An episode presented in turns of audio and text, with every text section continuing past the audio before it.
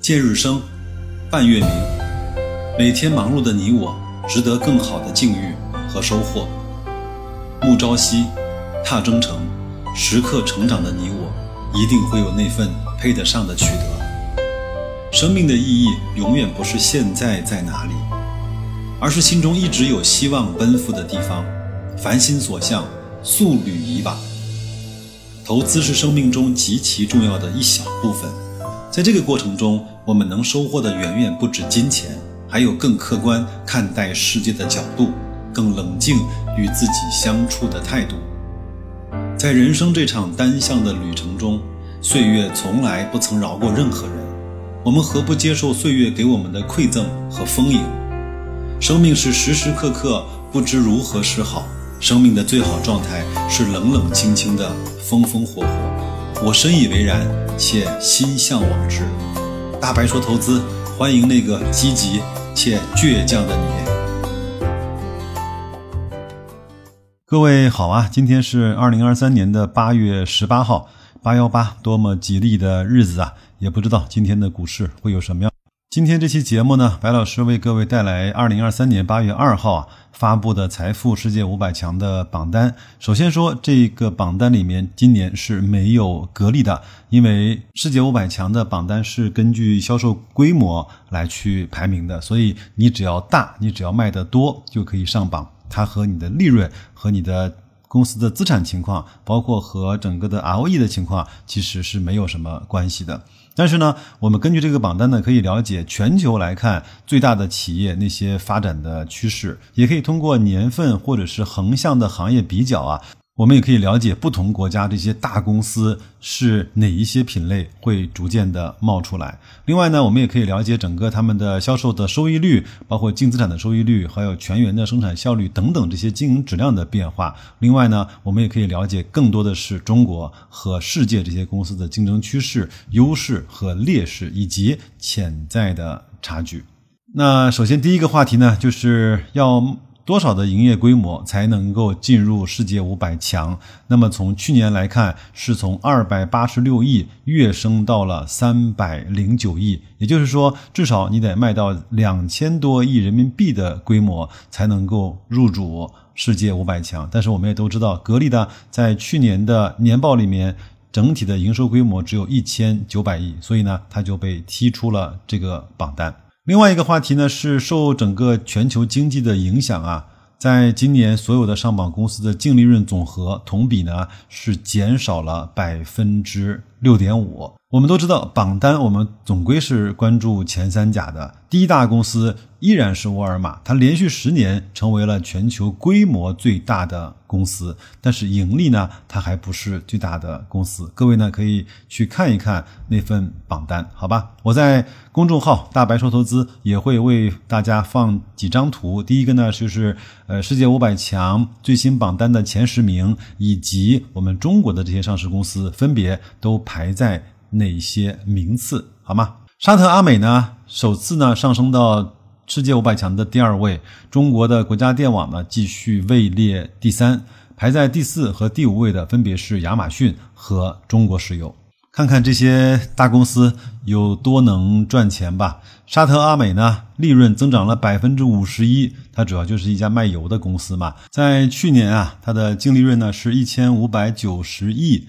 美元是的，你没有听错，超过了一万亿人民币。苹果呢，利润位居第二位，利润超过了九百九十八亿美元。微软呢，也是利润同比大增，以七百七十二亿美元的利润啊，上升到利润榜的第三位。那么其中啊，在中国工商银行。榜单上的显示利润呢，也超过了五百三十五亿美元。我们来看看中国啊，今年有多少家公司上榜吧？包括台湾地区，一共有一百四十二家公司上榜，整个上榜的数量呢，继续位列各国之首。大陆和香港呢？的上榜企业十五年以来啊，首次出现了下滑，比上一年减少了一家，为一百三十五家。美国呢，一共上榜了一百三十六家公司，比上一年增加了十二家，重新超过中国大陆的上榜公司的数量。但是，呃，两个国家依然是形成了双头并进的局面。值得注意的是啊，在新能源技术的创新和突破上，我们国内呢有两家黑马在榜单上引起了我们的关注。第一家呢就是比亚迪。二零二二年，比亚迪的收入呢是六百三十亿美金，从二零二一年的四百三十六位跃升到了二零二二年的二百一十二位，这个幅度不可谓不大啊，是排名提升最多的中国公司。而宁德时代呢，以四百八十八亿美金的销售，第一次进入世界财富五百强，排名达到了二百九十二位。我们再来看看整个中国企业整个的利润的情况，这是我在每年分析五百强的榜单里面都会提到的一个重要的指标。我们一百四十二家上榜公司，二零二二年的营收总额超过了十一点七万亿美金，相比呢去年提升了百分之一点七。但是呢，美国的企业平均的利润是八十亿美元，而这个指标，中国的企业只有平均三十九亿美元，还不到上榜的美国企业的百分之五十。然后呢，那那达到全榜单的五百家企业的平均利润是五十八亿美元这样的一个平均值啊。那这一次呢？排行榜一共有三十九家新上榜和重新上榜的公司，其中有七家是中国公司。刚才我们说过了，宁德时代是一家，广州工业投资控股集团有限公司是一家，广东省广兴控股集团有限公司和陕西建工，还有呢就是通威集团和我们都比较熟悉的美团和立讯。有一个非常有讽刺意义的数据呢，是今年的上榜公司呢有三十二家居然没有实现盈利，亏损的榜单中排名第一的居然是巴菲特的伯克希尔哈撒韦，它的亏损金额呢超过了二百二十八亿美元。当然，我们也都知道，老巴呢在二零二三年的上半年整个的收益还是不错的。另外呢，超过。一百亿美金亏损的公司呢，分别是 Uniper 公司、韩国电力公司和法国电力公司。我相信这都是能源成本的持续走高，造成了这些公用事业公司的亏损吧。互联网公司呢，增加到了八家，在榜单中来看，中美呢是各自占据了半壁江山，分别是亚马逊、谷歌、京东、阿里巴巴、Meta、腾讯、美团和 Uber。其中呢，美团和 Uber 呢是首次上榜财富五百强。值得我们关注的是呢，前六家互联网公司除了谷歌的母公司叫 Alphabet 保持不变之外，今年在榜单上的名次均有下滑。中国上榜公司利润总和呢为五千六百一十八亿美金，而这个数字，美国上榜公司的利润总和是一万零八百八十二亿美金。还有一个数据呢，特别有中国特色，就是榜单中有一百一十八家的国有企业，其中啊，超过三分之二的公司总部位于中。这就是二零二三年版的榜单，白老师为各位总结出来的一些值得我们关注的内容。我相信从这个榜单中，我们也看到了一些变化的趋势。比如说，新能源在这几年中国热如火如荼的发展过程中啊，确实是诞生了一些比较优秀甚至是厉害的。在消费类的产品上，我们和整个全球的差异还是比较大的。在国有企业背景的公司里面，中国依然是占据了一个非常主要的地位。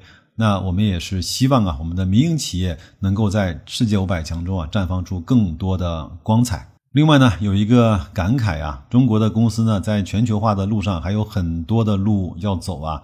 看看这些特别能赚钱的公司，哪一个都是在全球化的布局上走得特别坚定以及极致。衷心的希望啊，我们这些公司不但是规模大，而且能赚钱，最好呢有能力去赚全世界。最后呢，我简单的把我们都耳熟能详的这些公司在五百强中的排名啊，跟各位汇报一下。中国平安排在三十三位，京东排在五十二位，阿里巴巴排在六十八位，华为排在一百一十一位，腾讯排在一百四十七位，万科一百七十三。碧桂园二百零六，虽然碧桂园是亏损的，比亚迪二百一十二，联想二百一十七，吉利控股二百二十五，美的二百七十八，宁德时代二百九十二，小米集团三百六十，海尔之家四百一十九，美团四百六十七。最后呢，我只说一句：刚才我提到名字这些公司啊，有超过百分之六十的公司的净利润是打不过格力的。所以呢，这个榜单啊，我个人建议它应该叫世界五百大的公司。在不在里面，只是说你的销售额够不够大，但是真正公司的实力够不够强，能不能持续的赚到很多的净利润，这其实才是评判一家公司更加重要的指标吧。那就这样吧，祝各位在周五啊好好工作，周末好好休息。咱们下周一大白另类估值再见。